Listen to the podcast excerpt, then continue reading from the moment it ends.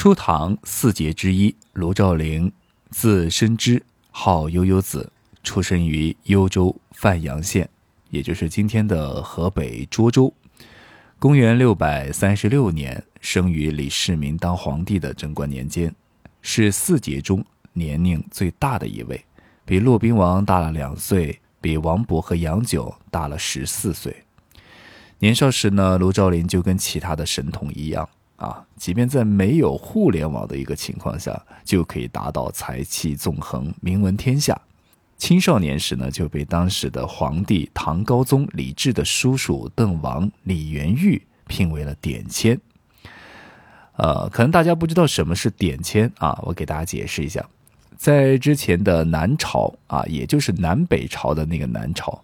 啊，典签是个权力非常大的一个官制，虽然名义上是藩王的一个幕僚，但实际上呢是朝廷的钦差，甚至可以约束藩王的行为。哎，听起来好像有点双面间谍的感觉啊。不过到了唐朝，典签呢就变成了文书一类的职位，沦为了真正的幕僚。换到现在来说的话，有点相当于国家事业单位下属公司招聘的秘书，啊是没有事业编制的，但是这个公司的后台和上层呢，又是副国级高官家自己开的，您自己就掂量掂量这个职位的分量啊，还真不是一般人能够做得到的。卢照林凭借自己的才华，年纪轻轻就获得了这个职位。这个职位呢，给了卢照林极大的方便，让他可以深入皇家的各个地方，近距离的接触和观察皇室成员的一举一动。邓王李元裕呢，对卢照邻也可以说是非常的喜爱，逢人便夸赞：“此武之相如也。”啊，说卢照邻呢，就是当世的司马相如。如果您不知道司马相如是谁啊，没关系，在这里呢，我们也不过多的介绍他，毕竟他是汉朝的人物。你只需要知道司马相如是一个非常非常非常牛的文人就行了。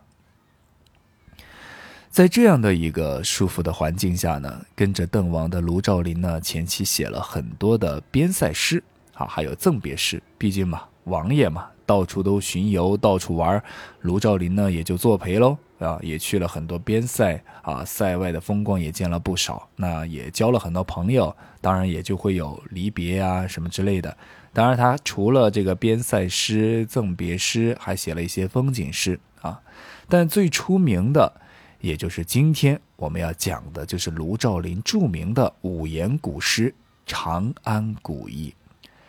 这是一部不朽的名篇。语言华丽无比，也正是这篇古诗奠定了卢照邻初唐四杰的地位和名声。然而呢，也正是因为这首诗太过于红火，彻底改变了卢照邻的一生，让他从万众瞩目的云端跌落到深不见底的深渊，为其一生的悲剧命运呢，也就此埋下伏笔。这首诗是写于唐高宗李治时代啊，唐高宗李治呢就是武则天的老公啊，就他俩的那个时代。前面说了，因为卢照邻独特的典签身份，让他经常能够接触到皇室成员，所以也就是他能够经常触及到这个国家的政治经济中心的核心区域，也是权力的巅峰区域。自然也就看到了非常多的尔虞我诈的阴暗面，啊，也不知道他是怎么了啊，可能是脑袋一热一拍砖，就借着古意，实则讥讽当今，通过对汉代长安的描写来反映唐朝当代的长安盛况，以及对当时上层社会的奢靡生活及争权夺利进行了揭露。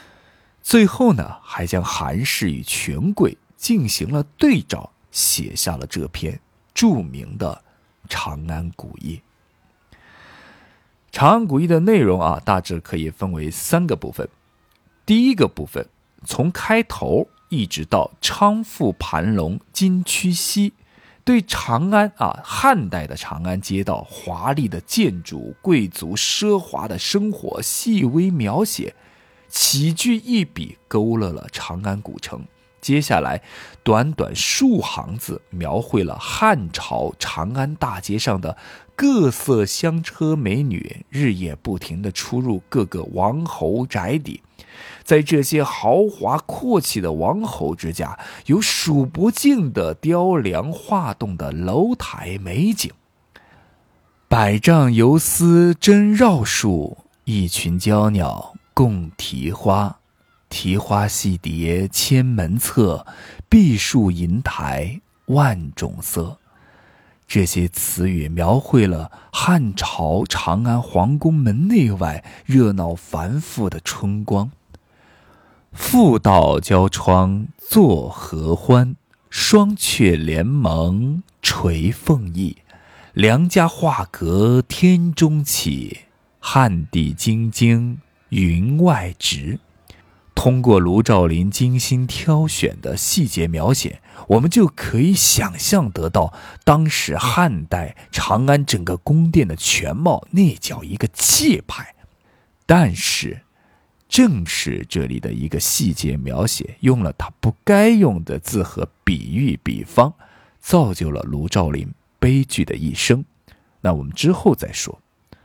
至此啊，汉代长安上层贵族生活的地点、活动的环境，大致就描写交代完毕了。那么接下来，各色各路的人马就要一一登场了。